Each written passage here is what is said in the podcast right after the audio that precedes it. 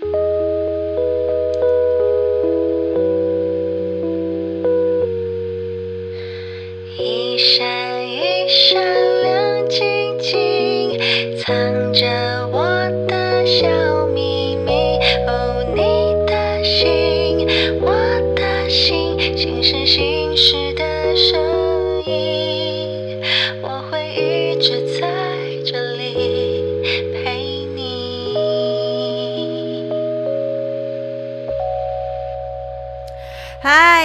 来到林采欣的心事心事。身为歌手呢，最重要的除了基本的歌声魅力，还有相关的专业以外呢，成就一个完美的作品，绝对不是一个人的事，而是团队的事哦。那当中包含企划呀、经济啊、造型啊、妆容等等等数不完的关键的要点。那当中 MV 又是我个人最期待又最在意的一件工作项目。那我最在意什么呢？就是美，美一定是一定要的，应该说最基本的，一定要漂亮女明星嘛。那重要的是还要故事啊，画面呢要符合歌曲的意境，还有整体紧贴的歌手个人特色。那这一切种种呢，都考验着导演的功力。所以呢，看过我 MV Getaway 跟 Find Away 的 MV，难道你们不想知道要怎么把人跟整个画面拍那么漂亮呢？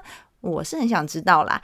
那到底身为一个导演，需要经过怎么样的努力、精力还有实力，才能拍出动人心弦的画面还有故事，让视听众对歌曲可以留下深刻的记忆，又让歌手的个人特质形象可以完美呈现在观众面前呢？今天 突然很大声，邀请到这位国际名导，拿下了金曲奖。还有很多国际知名奖项，同时很荣幸的呢，他就是我 MV 的导演哦，来请他跟大家聊聊他的故事。我们欢迎陈映之导演。Hello，大家好，我是陈映之。今天很开心来到新事新事，跟彩星聊一下，就是有关 MV 的许多有趣的事情。没错，因为呢，导演平常寡言，就是在大家面前有一种高冷的感觉，这是你刻意经营的形象的。嗯，应该不是，我本来就是这样子。对啦，就是对啦，平常不知道该说什么话。就话很少，尤其在拍 MV 的时候，他就眼里只有那个那个什么那个 摄影机 monitor，还有跟工作人员讲话，真的是这样。没错，啊反正导演我觉得本身就很适合这种高冷的形象，你就继续维持就好。没有，我们还是要主要是要访问导演，所以我们还是我啊个人准备了很多问题。那这些问题，我相信除了想学习，就是对这块有兴趣的人有兴趣知道，我个人也是相当有兴趣的。那先来一个问候好了，请问你最近在忙什么呀？嗯，最近因为其实你知道疫情的关系，所以很多片都会延后啊嗯什么之类的。嗯，对，但其实我们还是在准备一些呃即将拍摄的案子啦。嗯嗯，对，嗯然后呃，最近也拍了广告，然后当摄影啊，然后再筹备下一个就是接下来的 MV 的案子，嗯然后呃也准备一些线上课程，对，就是呃教大家如何进入 MV 的世界，嗯，对，然后这个算是我一个比较新的尝试啦，因为可能以前都是。就是可能现场的讲座啦，或者嗯。是、呃实习同学实来实习这样子，嗯。那但这一次就是可能就是别人拍我，然后我来讲就是有关 MV 的一些事情，嗯。然后就是在线上就是教学这样，算是很很新鲜的一件事情。那你对于讲课啊，就教大家，你会有压力吗？就是拍摄的被人家拍的压力，因为一般你都拍别人啊，所以你有压力吗？嗯，一般被拍的时候就会有点不自在，所以常常 就是在讲的时候会吃螺丝之类的。对，嗯那教东西的话倒是还好，因为以前也会直接去大学的课程课堂，就是有一些主呃选修的课程，然后或者是大学的讲座，那个倒还好。对，那你每次如果像以前去大学开课的话，应该都是被选爆吧？就高朋满座这样子，一睹你的风采。我要看金曲奖导演长什么样子，我好多问题要问他哦。嗯，实际情况上，实际情况我也不知道啦。对，但是同学会蛮踊跃的出席的。对啊，因为其实很多人，呃，有些人是向往幕前工作，但是很还更多人其实是向往幕后的工作。那幕后工作，其实我觉得，就算我在这个行业里面常接触到大家啊，像专业的导演啊，或是一些其他的工作人员，其实很多的细节真的不是我们在做表演的那的人可以理解。所以我觉得你的课堂绝对是可以帮助到很多，就是想要朝这方面。就是前进的，算新兴学子也好，或者是有兴趣的人也好，所以呢，后面我们应该还会请导演再介绍一下他的教学的东西啦。因为我觉得这个东西，这个资讯非常的珍贵。因为呃，一般大家看到这些什么教学的东西，都是在网络上，那可能是透过文字跟一些简短的影片，但是能够透过导演的嘴巴去跟大家讲解更多他想教给大家的东西，我相信更具吸引力。那大家也会更想要去知道说，哎，导演到底教什么东西？我想报名。好，那就后面再讲。接接下来，我还是想要知道一下。导演他你的个人的一些人生历程，就是要怎么样才可以变成导演？所以一般来说，我第一个问题一定会问说，呃，那你到底是怎样才会知道你想当导演？是几岁的时候知道？我先告诉你，我是十一岁的时候知道的，想要做歌手。你知道为什么吗？呃，因为看到张惠妹的演出呀，没错，你有听《集美小歌姬》？好了，那就是我嘛。大部分认识我的人都知道。那你嘞？呃，具体几岁想要开始当导演，其实我也不太记得，但应该就是应该是国高中的时候啦，大概就是中学生的时候，因为那时候，嗯，比起小学生看一些比较简单的电影，那可能中学的时候就会看一些比较深的嘛？嗯，对，不管是好莱坞的片，或者是一些比较剧情的，就是可能一般。青少年不会想看的，我可能就哎看着看着就觉得蛮有趣的，然后看那些故事的推进啊，还有画面这样子，我就觉得蛮有趣的。嗯，那那个时候呃会，其实那时候一开始，因为我爸爸他是做平面设计师，嗯嗯嗯，所以其实从小到大我是受到平面设计的影响的。嗯，那嗯在国高中的时候看电影才会比较意识到说，哎，其实好像。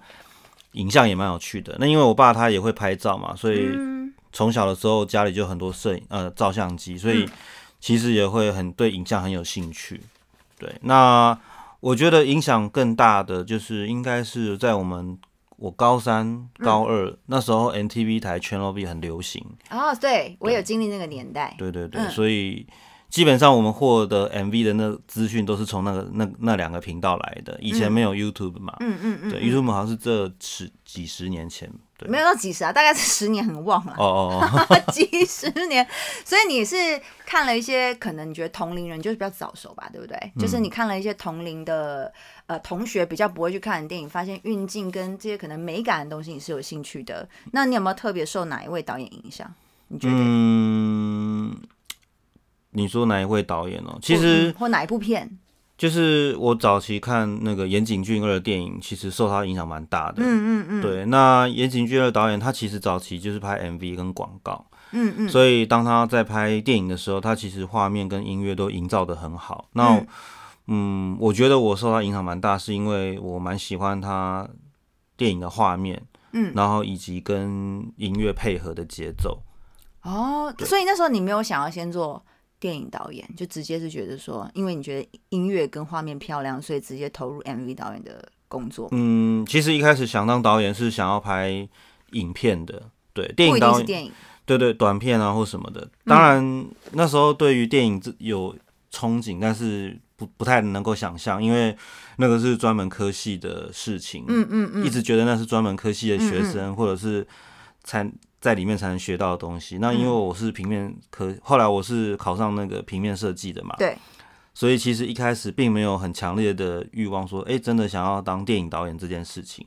那后来在大学的时候，有一些选修课程，它是有广告影片，然后也有一些。那时候我记得很清楚，是台北电影节第一第一届、第二届，然后。我记得当年的金马数位影展也是那种就是鼓励学生参赛的影展，嗯，所以那时候我们同学都有针对这几个影展去做作品，那时候就开始觉得说，哎，好像可以拍短片啊，拍就是有剧情然后有对话的，对，那那时候没有认真的想 MV 成为 MV 导演这件事情，只是因为刚好就是参加台北电影节之后认识了一些唱片公司。还有认识一些，就是可能是我记得好像是制作人吧，然后音乐制作人，对对对，所以那时候刚好大三的时候，他们可能有一些很简单、很简单的 MV 的项目，嗯，的案子我们可以做，他就交给我们做，对，哦，所以是从那时候开始正式接触导演工作，对，然后也没有太设定一开始要拍怎样东西，就是有点像是巧合因缘机会下就开启了拍拍 MV 这条路吗一？开始对，一开始在大三、大二制作的影片，自己当导演，就是拍一些啊实验短片啦，或者是就是真的是五分钟、十分钟那种短片，然后去参赛。嗯嗯嗯，对，那接案子的话，就是呃，对，就是那时候的可能歌手的 MV，但是他可能已经是后波段了，然后可能就是后波段就是可能第四主打之类的，我们那时候可能已经拍到第八主打，能够拍到第八支是天后了吧，或天王了吧？没有啦，以前景气真的很好，真的，可以拍到第八支啊、对对对，现在只有天后才能拍八第。八、第九、第十。哎、就是一般我们这种小艺人，就是拍两支要透销了。我很幸运，我都有四支，嗯四支还有两支半是你拍的。嗯，对啦对啦，彩星 OK 啦 OK 啦，OK 朝啦天后的路迈进。OK 啦是什么意思？好啦，那所以第一份工作其实跟导演相关，就是因为台北电影节，然后开始呃。有点像因缘机会开辟了，就是自己开始拍 MV 的这个机会嘛。那你等于说前面有点像是自己还在摸索阶段，然后开始成为职业导演，就是从那个时候开始咯。就是你说开始认识一些音乐呃制作人呐、嗯，唱片公司没有，其实那时候还不算是真正的职业导演，所以那时候接的案子其实也是就是摸索，然后有点乱拍这样子。对，哪一支可以看吗？嗯，还是不要看好了。那你那时候有拜师吗？还是没有没有没有，都摸索所以其实，在大三、大四拍了一些案子之后，我我毕业之后我就去广告公司上班了。哦，对，去去广告公司上班，其实比较能够真正的体验到所谓的拍片的一些模式跟跟规则这样子。就是整个 SOP 你就更了解了。，对那因为其实，在我们大三、大四，我们也有自己同学在制制作短片，然后就是拍嗯电影这件事情，所以大三、大四其实那时候就是已经有，其实算是一半在业界了啦，只是那时候还是学生的身份。比较像实习生，对不对对对，然后嗯可是都是自己来，我们同学五六个人自己拍电影这样子就很辛苦。嗯然后可是毕业之后就去正式去广告公司上班，然后嗯去进入真正的就是那个广告的世，对对，业内的世界。那在广告公司待了几年之后，才自己出出来接案子。但是其实出来接案子，成为自由工作、自由接案的工作者之后，其实那是完全不一样的世界。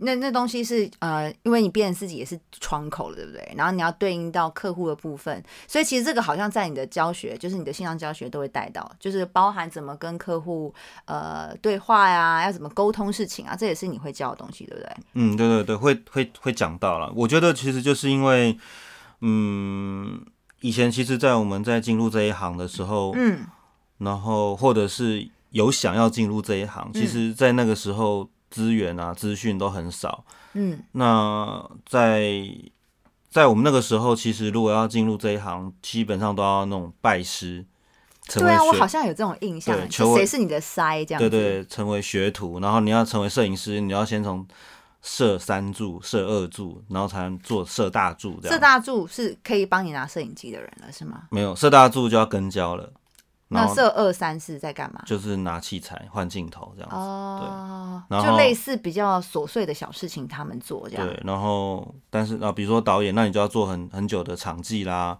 或者是副导啊、助导，先做助导，然后再做副导这样子。对所以这些你都做过。对我都做过，但但是其实在我嗯接案子大概约莫两年后，其实这个生态就慢慢改变了，就是随着网络越来越发达，然后器材越来越容易取得。取得对，嗯其实在我刚入行的时候，那时候大家还是在用底片拍，然后等到三年之后，开始有人慢慢用数位摄影机了。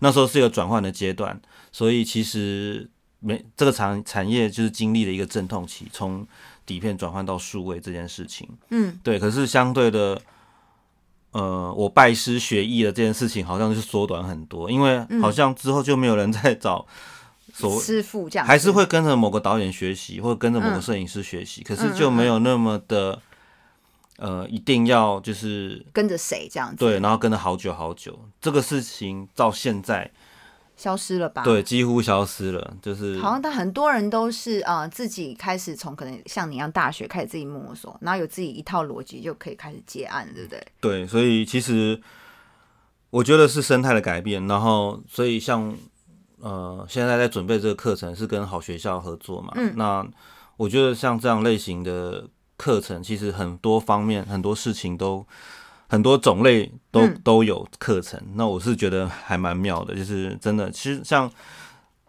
呃，线上课程也有在教做面包啦，然后做设，做甜点对对对对对，嗯，我觉得摄影也有，拍照的也有，对，我觉得这个是一个时代的改变。那嗯，既然我们以前没有，然后现在如果有这个的话，那我有这个机会也可以分享给大家，那我们就嗯去做看看，对而。且我觉得像以前你必须要跟师傅的这个年代已经不在，但是就算已经不在那种跟师傅的年代，你其实要入行或是开始有一些基础概念呢、也不是这么的一两天就可以学会。所以如果有一套课程，它是可以让你直接有一个基础的想法概念，有了这逻辑，你再开始动手往这条路走的话，其实会真的轻松很多，因为等于前面已经有人先帮你把一些不好的路上面的荆棘给砍掉了。所以呢，我觉得在这种线上的时代，因为加上疫情，很多人没办法出去学习，那你又在家里只要有网络，谁家没 WiFi 嘛？就是打开 WiFi 就可以在线上学习，这是一个我觉得是很多人的福音吧。因为像我觉得有时候像我妹，包含我都会在线上买课程，所以导演这个工作以前根本不太可能想象到是用这种方式学习，都都马是磨出来的，对不对？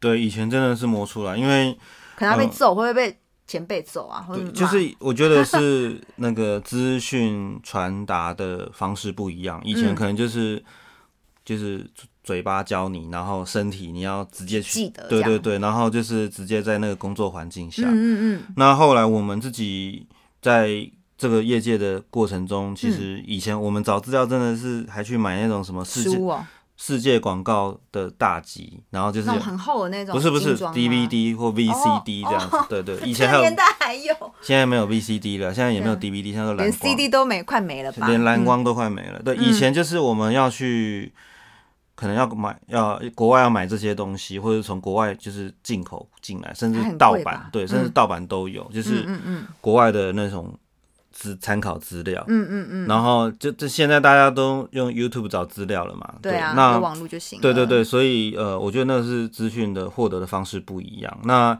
像我们以前如果除了去片场实习来学东西的话，其他的你根本看书你很难，你很难参透真正拍片的意义。因为书是理论嘛，对对对对对对对其实才是最难的部分。就像大家念书都是这样啊，嗯，那所以现在其实每个人都可以是老师，你光是做什么事情，你都可以在 YouTube 找到一些解答。对，呃，对，真的这样，比方你要怎么去煮家具，你要怎么快速的什么让食物变熟啊，或者变好吃，其实，在 YouTube 上都有答案。所以一样的，想学习，其实现在有各方各面的方法，都可以让你有管道学到。那像你经历过那个你觉得阵痛期嘛，就是你刚好都有经历到开始数位跟底片的时候，那嗯在这段这么长的生涯中，你有没有遇过就是让你觉得挑战最大的？阵痛期算吗？还是有其他让你觉得挑战更大的，或是什么经验？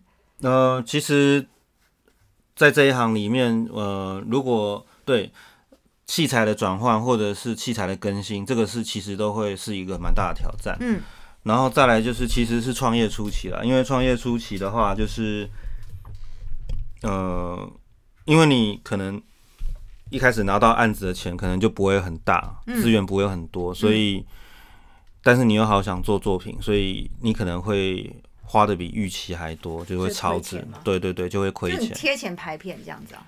有这样过吗？嗯，不至于贴钱拍片啦，但是就是可能没有赚到什么钱。但是有因此累积到好的 credit 嘛？那因你这样做，其实那时候真的大家都是这样，就是在做作品集，对，所以一本现在新的年轻导演应该也都是这样，但是可能现在有比较好的资源去做这件事情。嗯嗯嗯，对，因为以前我们要租器材、租摄影机，然后买底片，那个底片超级贵的，可能一卷一卷的底片只能拍四分钟到八四分钟，啊，十六厘米，我记得一卷是拍八分钟到十一分钟，嗯然后的素材，嗯，然后光是好难想对，象哦。然后一卷底片连同买买下来的成本跟冲洗的成本，将将近一万块。天哪！但是拍片都拍一整天的，对，也就是说你获得假设十分钟的 source 好了，就是差不多是一万块到一万五的成本。那你就想象一支 MV，我们通常都是拍 可能十个小时以上的素材。绝对超一个班的在拍的。对，然后可能那时候光是买底片就是七八万，甚至十万都都去了这样子。好对，好辛苦哦。然后现在就是现在就是数位时代嘛，所以对对记忆卡，那、嗯，所以我比如说拍对嘴的时候，就是一口气全部录到完。对，待会去挑好看的画面或嘴型有对到的画可。是以前呢，我们拍对嘴最早的时候，就是我还在当副导或者是当助理的时候，那时候导演们拍对嘴都是先挑好段落，比如说这一段就唱主歌，唱完就卡，嗯，不能多拍，对对对，然后副歌的时候，在另外一个场景的时候再再再开机这样子。不然很浪费那个钱。对对对，要很精准啊，应该说那个底片时代。对，所以如果你一首歌假设五分钟的话，嗯在底片那个时代，你当然可以一口气录五分钟，但是这样你底片一半就跑就跑掉了。啊，好贵啊！对，我好难想象，因为我其实开始被拍的时候，印象中好像已经不是底片的时代，就是已经开始是数位。所以像对嘴，就是我们那时候 roomie 五个女生，一人就是全部把它整个唱一遍，所以好像很难去体会在那个年代成本这么高，然后得多精准。对，所以那个时候就是时间很宝贵，一开机就要马上表演，没办法在你让那边拖拖拉拉的。所以妆如果那个化妆师还在帮他补妆，导演会生气嘛？赶快滚蛋！对啊，因为你开机 底片跑一分钟就已经一千块跑走哦，了。心好痛哦。那以前拍片成本比现在高太多了，但是以前的成那个预预算算也很高，年代不一样。我现在 预算真的很不好。对，对，但是就算呃，在一个比较相对没有以前这么旺盛的年代，还是很多人对这个行业有期待的嘛，嗯就是也有向往的。我还是还蛮鼓励有这个想法的的年轻学子们，嗯就是呢，还是可以，你知道吗？就在导演这边的课程学习到一些很重要的宝贵的知识。毕竟他是苦过来的孩子啊，你要苦过那个底片时期，对不对？那你现在有没有有没有印象最深刻的事情？就是很痛苦啊，就是刚创业啊，很惊啊，没赚钱啊，那有什么印象深刻的案子吗？哦那时候就是我在当副导的时候，然后我记得很清楚，就是有一次我们在拍那种电视电影，就是可能比如说什么未来电影台，然后卫视电影台、卫视中文台，的电影吗？对，就是他们会有投资台湾的一些电视电影，然后拍摄。那我记得那时候我们是拍一个恐怖片，然后就是在乌来的山上，然后我记得我待了三天两夜，然后几乎都没什么睡觉，然后状况很恶劣，又冷，然后又湿，就一直下大雨。嗯，然后基本上三天两夜没那个脚都是泡在泥巴水里面的，然后很可怜哦。对，那那剧情反正就是一堆呃几个年轻人在山林里面就是露营对，哦。露营，然后迷路，然后就是发生嗯嗯一堆事情这样子。嗯嗯嗯然后那时候想说，天哪，真的不想赚这个钱了，真的超累了。对，可是那时候根本不可能，你深山里面你不可能自己下，对对对对，而且那时候根本没有车嘛，就是都是坐剧组的车，嗯然后所以就是这样过了三天，就是超级痛苦，无法想象的痛苦，就是每天可能只睡两三个小时，然后又湿又冷又饿这样子，嗯，然后终于第三天要下山了，结果那个。车坏掉了，车子制片那台酒吧没有油了，所以就是已经快没有油了。可是那时候我记得是那种很烂的手排车，所以具具体里面还剩多少油，它可能没有办法很明确的显示出来。嗯然后于是那时候的制片在从乌来的山上下山的时候，就不断的放空档，就是放空档让它自己滑下去，然后再补一点油好门，可怕，对，补一点油门以后发动，然后再啊，我记得那是手排，anyway，反正就是不断的，好像换挡，然后空挡换挡，然后踩油门，然后熄火这样子，好可怕，然后基本上就超级危险，基本上那个车子是用滑行、快速滑行的方式下山下，山。那可能有开过车的人都知道，手排车的空档如果呃紧急刹车或者是突然控制不住是很危险的，因为自排车当你就是没有踩油门的时候，它还是会有一点点嗯引擎的阻力在，嗯嗯嗯可以随时刹车或者随时加速。嗯，可是那个手排车放空档的时候，你踩油门是不会有反应的，所以它不会刹不了的意思，是不是？就刹不了了，有可能会刹不了，然后有可能就是翻车哦，对，这么夸张？所以我记得很清楚，那时候我的心里面一直在念佛号。希望可以保佑你安全到对，因为那时候真的冲太快了，然后制片没有，因为没有油嘛，所以他他希望用最快的空档速度下山。好可怕、哦，对，然后真的是就是很像在那个头文字 D 这样子，就是是甩下去的、哦。对对对，哦，头文字 D 好老，这个年轻的同学 可能已经不知道这个漫画跟不会不会不会，大家知道知道，周杰伦有演嘛？知道知道。对，然后嗯，后来终于安全下山了，然后我那时候真的觉得我会死在那边。因为你那样形容就很可怕、啊，不管是不管是拍片干嘛，当然是这在平面上都很可怕，好不好？好啦，你很真的是很辛苦，你就是还经历过这些，算是你这是副导对不对？。对，哦，对，那时候因为我听说副导其实很辛苦的，要承受很多 导演的脾气也要承受的，对啊，什么事情都要承受啊，没办法。很辛苦。但是经过这么多辛苦的这些历程呢，你终究呢，皇天不负苦心人。哇，我讲出这句好老的成语“皇天不负苦心人”，皇天不负心苦心人，在你就是经历了这些。呃，阵痛期啦，创业期啦，或者是刚刚你说，就是在拍那些电影台的东西的时候，你不管这些过程怎么样，总算苦过来。你在二零一零年的时候怎么样呢？好像要下音效的感觉，不用我自己讲。以苏打绿的《日光》拿到二十一届金曲奖的最佳音乐录影带奖，拍手，我来拍。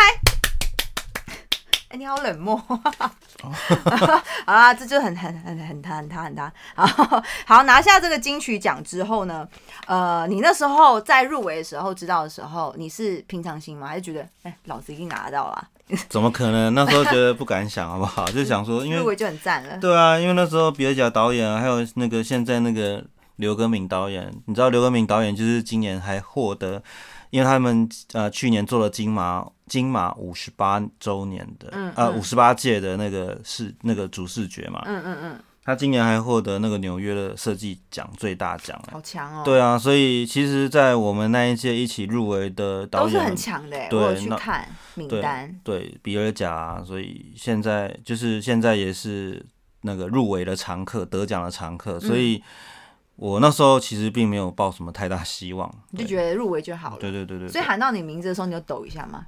嗯，当然有啊，就是有点不敢相信。觉得哇，我听到是真的吗？真的是我吗？这样子，嗯我，还特地回去看了一下你那天领奖的样子，哦，就很激动，一直跟大家握手，这样，因为每个人都要找你握手。一定很挫。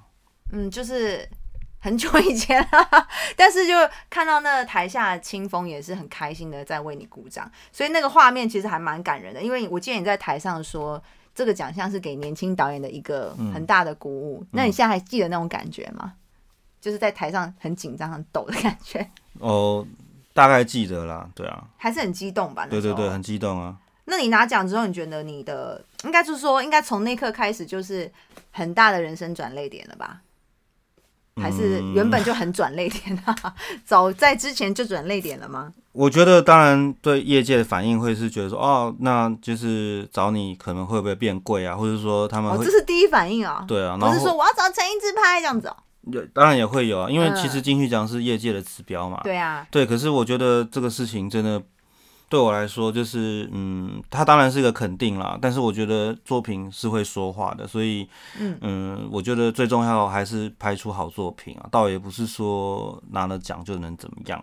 对，我觉得，嗯我觉得这很实际，因为嗯，真的是靠看实力跟作品。对，所以你说要是转泪点吗？我觉得可能在那个这个职业的生涯，它是个转泪点。但是我觉得在人生的话，我觉得转泪点蛮多的，不管是对于事情事情的看法，或者是对于作品的嗯见解，嗯可能还有别的所谓的转泪点吧。嗯嗯嗯，那你你没有觉得生活有很大的变化吗？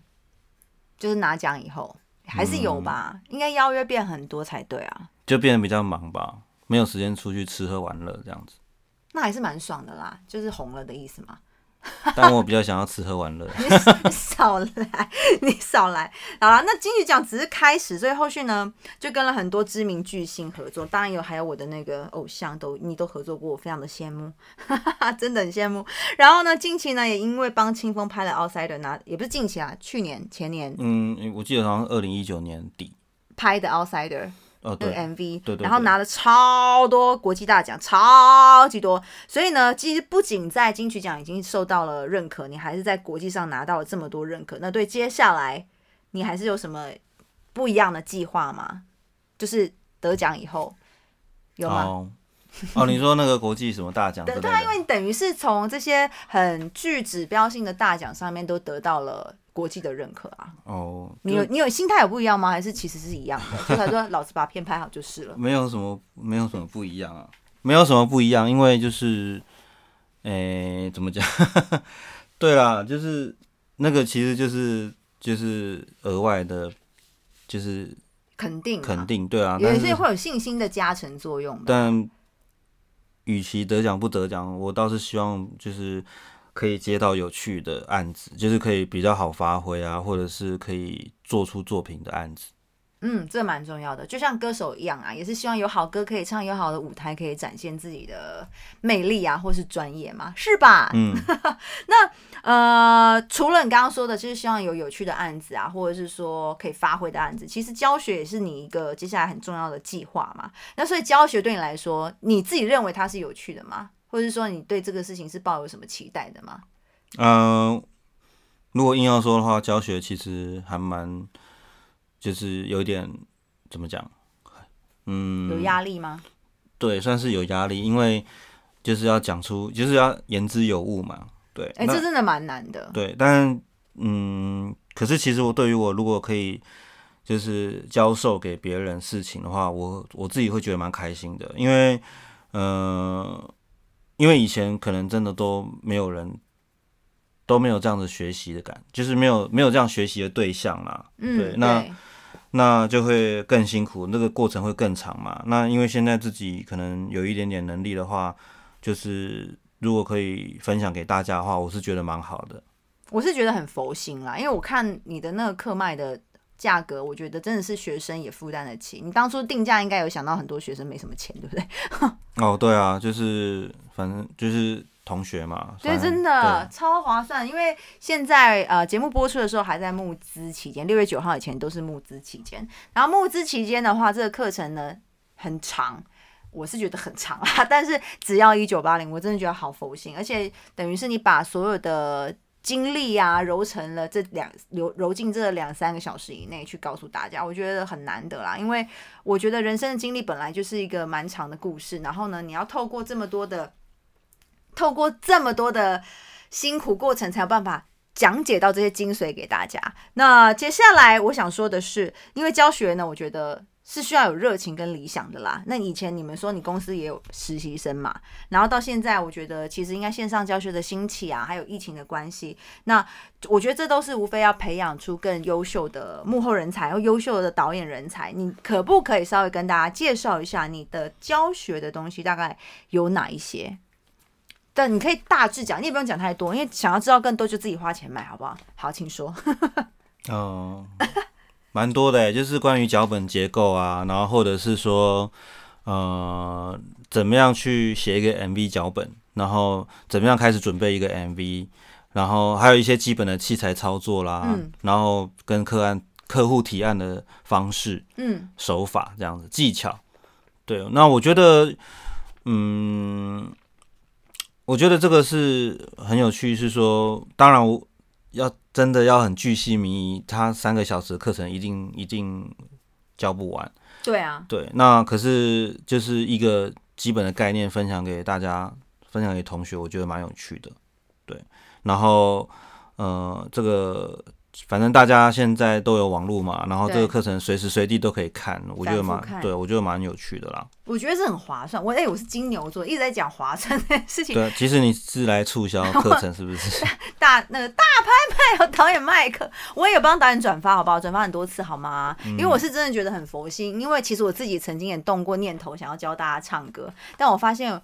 我没有那么多的这 个东西好说，就是我不晓得怎么讲会好，所以后来我知道导演开课，我是觉得还还蛮感动的，因为呃很应该是说不要说导演，很多身怀绝技的人，他其实不太愿意把自己的一些 paper 啊，或者是一些精髓告诉大家，但你却愿意把它录制成一个大概三小时有吗？差不多吧。对，三小时的课，然后分好多单元，然后我也看到那个在网页上面，只要有人发问，其实你都还蛮乐意回答，而且回答的很认真，不是那种随便敷衍的。所以我就觉得，当我知道你开课的时候，我还是觉得蛮感动的，就是哦，竟然有人愿意就是把自己的精髓教出来，让大家也成为一个厉害的人。所以我才说，我才在我的那个 IG 上面说，不好意思哦，那你现在教大家以后，可能别人都是我导演，我就自己先去学，然后我自己拍，不好意思，应该很难啊，为什么？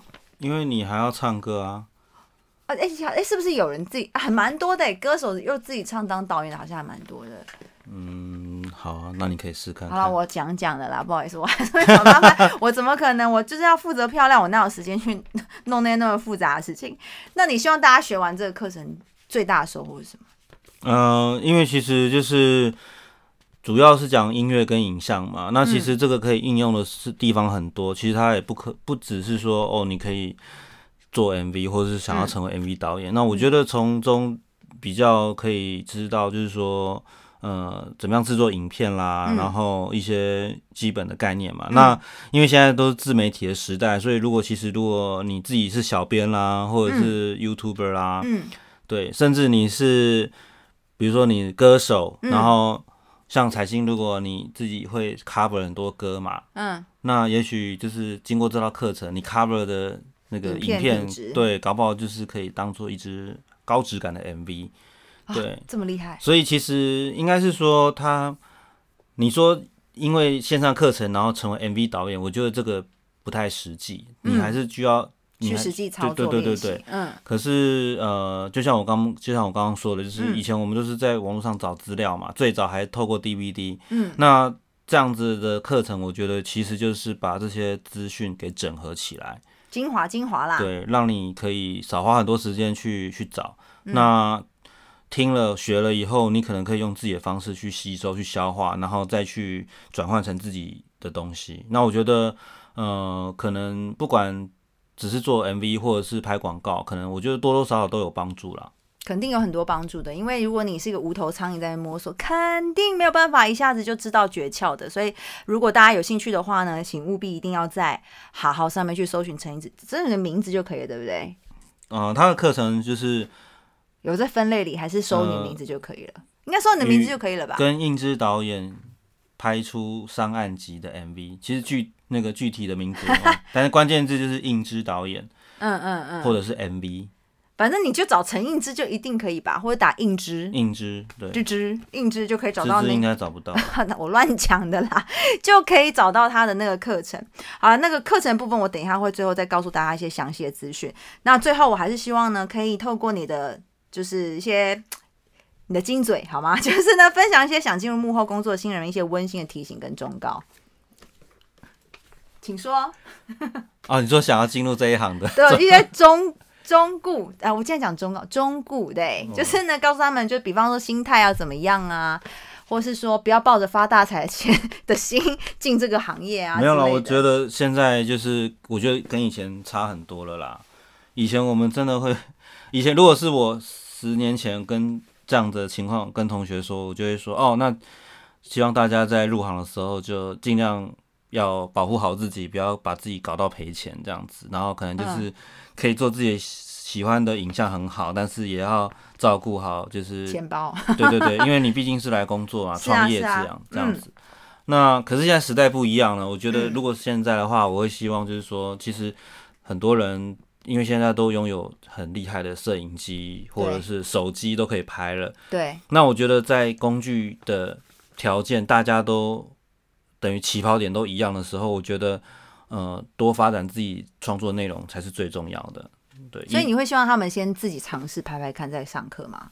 还是不用呃呃，不是不是，应该是说，就是你的想法很重要，嗯嗯远比嗯你手上有什么样的器材重要。因为在这个哦时代，你手机都可以拍 MV 跟广告跟电影了，所以相对想法是更重要的。那以嗯前就是可能没有到现在，就是那个媒体这么发达，然后嗯科技这么发达，我嗯们都还在用比较传统的器材或者是方式在拍片的时候，嗯，呃，那时候就会比较就会跟大叫请大家多注意，就是那种成本的控管这样子。对，嗯但我觉得现在就是有好有坏。你现在嗯可以，就像我刚刚说的，嗯我们对嘴都可以一路搂到底，都不用停。嗯，对你成本可以不不用兼顾的，呃，你可以不用压力没那么大。对对对，嗯成本的压力没有那么大。嗯，可是换来了相对的，就是说大家都可以做，所以变成是呃内容变得非常重要。所以其实嗯如果要给同学忠顾的话，其实就是现在的想法是非常重要，对于内容的想法跟创意是更重要的。嗯，是因为我有发现很多得奖的作品，可能不在于他花多大的成本去制作，反而是导演的想法、脚本的设计更为重要。